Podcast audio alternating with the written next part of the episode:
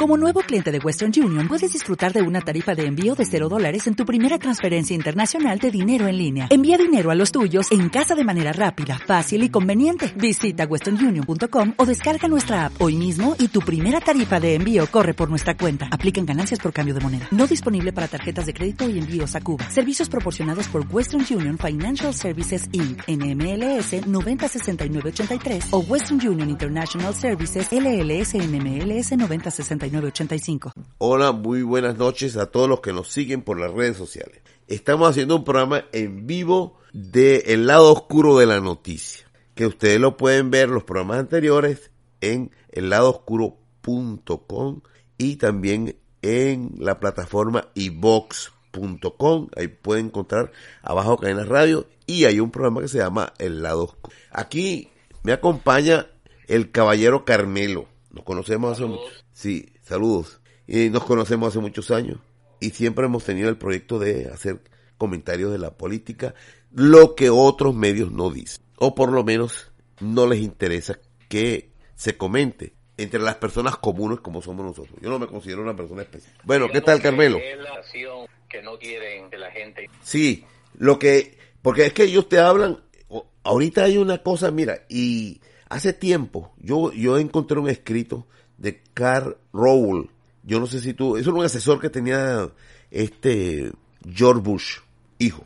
Ajá. Que el tipo decía, le comentaba a un periodista, eh, muy resumidamente, él decía que ahora nosotros producimos las realidades. No es como era antes, que las realidades sucedían, se, sucedían en la humanidad de manera espontánea. Ahora nosotros las creamos. Y cuando los periodistas están analizando lo que está sucediendo, nosotros estamos creando otra realidad. Lo que yo llamo profecías autocumplidas. Entonces, eso es lo que está sucediendo ahorita.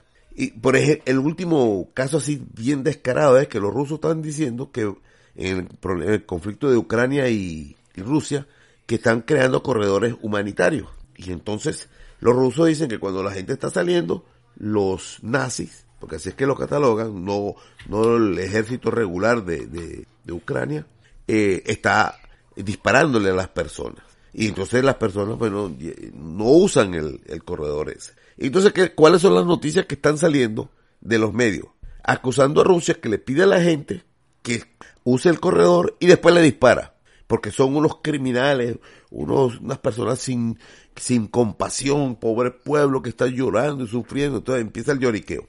Y entonces se le hace una pregunta que le hice yo a, esa, a ese reportero en YouTube, que, eh, que fue el que hizo el reportaje. Entonces le pregunto, los rusos llaman a los medios de comunicación, dice que van a crear corredores para que la gente evacúe las ciudades. Luego llaman a los periodistas para que estén presentes y vean que está ocurriendo eso y sean testigos. Y luego los mismos rusos vienen y le disparan para que vean, nosotros pedimos el corredor lo llamamos a ustedes y ahora nosotros lo disparamos a las personas que están saliendo usando el corredor. Eso solamente lo puede decir una mente perversa, un satánico. Eso, eso, si ellos quieren hacer eso, no van a llamar a los medios para hacerlo. Entonces, esa es la forma en que se está tratando, como siempre ha sucedido en la humanidad, de tergiversar la, la verdad o cambiarla. Pues. pero ahora claro. eh, hablar de sí, noticias sí. suceda. Entonces la noticia era fecha Rusia y dentro de parte del Bueno, te voy a comentar cómo fue la estrategia. Se anuncia que eso va a ocurrir, ¿verdad? Eso tenía meses. Rusia va a invadir, Rusia va a invadir. Yo tengo videos de hace dos años, más o menos, que estaba, Rusia está preparando una gran operación militar. Y la, y la, y la. Y Biden lo decía todos los días y los medios de comunicación llama de mercenarios, diríamos así, lo repetían constantemente, todos los días, uno, y, pero en la mañana, en la tarde, en la noche, cada vez que podían repetían la noticia. Y entonces Ucrania y, y, Rusia va a invadir, ya tiene fecha. No, ya no es hoy, es mañana para allá. Entonces, pero Rusia no caía en la provocación. ¿Te acuerdas que sacó todos sus, todos los militares que puso, los puso en la frontera, hizo ejercicio, y el día 14 de febrero, que decían que iba a invadir, primero decía que iba a invadir cuando estuvieron los Juegos Olímpicos en, eh, eh, ocurriendo los Juegos Olímpicos invernales en China y que China le pidió por favor no hagas nada ah, durante los Juegos Olímpicos, que sí se lo hicieron a Rusia con Osetia del Sur cuando estaba Osetia- cuando estaban los Juegos Olímpicos en Australia, atacaron eh, Georgia, atacó a Osetia del Sur y en plenos Juegos Olímpicos. Entonces ellos, mira, es como una repetición de esos escenarios. Y entonces mira este detallito, Rusia no caía en la provocación y lo sorprende cuando están diciendo que va a atacar, que va a invadir el 14 de febrero, Rusia anuncia que va a retirar los tanques porque ya terminaron los ejercicios militares. Y adivinas qué hicieron de inmediato. Dijeron, Rusia está demostrando eh, que tiene temor y se va a retirar de la frontera. Por un lado decía que se estaba retirando y por otro lado decían, no, eso debe ser mentira. Eso es una estrategia. No, no se ha comprobado nada de eso. ¿Y sabes qué hizo el, el payaso este, no sé, el, ¿cómo es? Zelensky? Y mandó a bombardear reciamente las dos eh, provincias estas separatistas. Y, co- y- ajá, y entonces Rusia, este Putin había dicho que esa era una línea roja, que ellos iban a defender la vida de esa persona. Entonces apareció como que venía una ofensiva grande contra esas dos eh, repúblicas separatistas.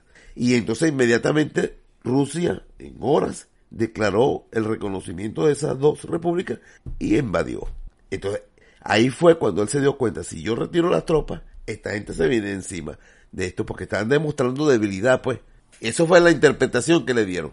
Y ahora están sorprendidos, porque eso no es lo que ellos querían. Ellos querían que, que este tipo, por tercera vez, intentara tomar por la fuerza esa, esa región. Yo les he comentado, ¿no?